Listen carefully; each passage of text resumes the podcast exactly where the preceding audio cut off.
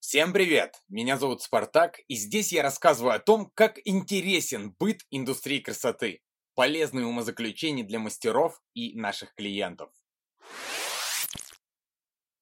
Инвентаризация, цифры и аналитика. Ну, все, что мы, парикмахеры, любим больше всего. Не любишь считать? Нет родственника, которому ты можешь доверять расчеты? Найми профессионала. Но пойми, Цифры знать обязательно, и чем больше статистики, тем понятнее, куда идти дальше. Приведу в пример примитивные отчеты. Что нужно как минимум знать в цифрах о своей деятельности в салоне. По порядку. Сколько каждому мастеру вернулось клиентов.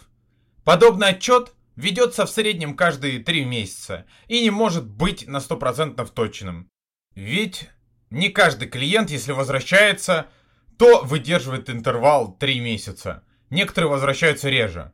Суть статистики возвращаемости от этого не изменится. Зная, сколько новых клиентов было у мастера и сколько из них вернулись к этому мастеру в течение ближайших месяцев, позволит вам вместе найти сильные стороны мастера и присмотреться к возможным ошибкам. Докопаться до сути того, что могло не понравиться клиенту, и работать над этим с каждым месяцем повышая количество вернувшихся клиентов. Понимаю, это требует времени, но в этом есть очень много пользы для всех. Следующий пример цифр. Кто сколько тратит краски? Вариантов введения инвентаризации масса. В конце концов, все делается через системы в компьютере, вы просто вводите расходники в базу и со склада автоматически вычитывается потраченный материал. Мастера пишут так называемые чек-листы с расходником. Вы раз в 1-3 месяца перепроверяете склад вручную, чтобы сверить все отчеты. Ну, не об этом.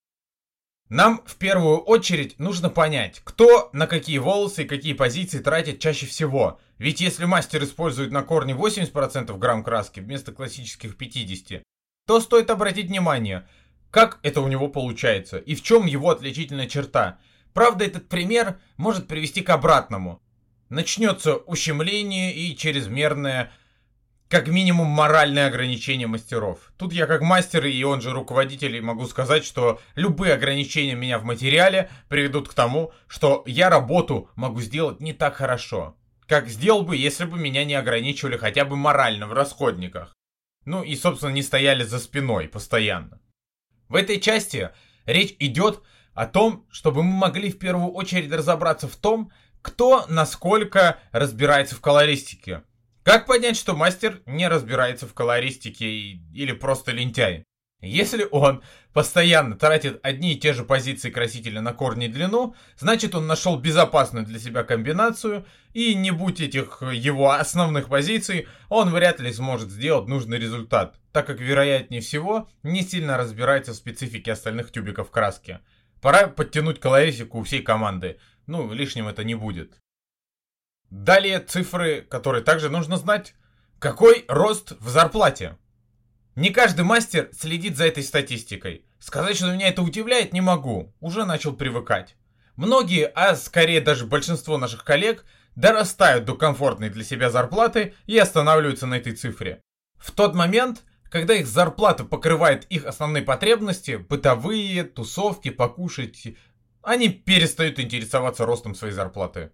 Включается режим ленивец или стабилец. И тут в дело вступает руководитель, который следит за тем, кто когда в последний раз бил собственные рекорды. И с кем пора поговорить о том, что он может зарабатывать больше, ведь он сам должен этого хотеть. Ну, вы понимаете, уровень роста, жизни, там, комфорта, все понятно. Мотивация расти в зарплате не должна быть агрессивно-принудительной. Главное не перейти в режим «что-то ты давно не росла в зарплате, пора бы тебе позаботиться о том, чтобы мне нести больше денег». Попробуйте найти выход. Может быть, дайте дополнительную мотивацию в продажах или покажите мир продаж с другой стороны. Может быть, лучше внедрить дополнительные услуги или новые продукты в уже существующие услуги. которые будут больше нравиться мастерам или могут быть более интересны им. Тогда у них появится мотивация продавать и предлагать. Ключевое слово мотивация, а не принуждение. Введите статистику роста зарплат. Предложите дополнительную возможность заработать там, где мастера этой возможностью не пользуются. Следующий пункт. Сколько и на что мы тратим денег? Цифры необходимо знать, наверное, больше всего. Статья «Расходы» полна упущенных возможностей.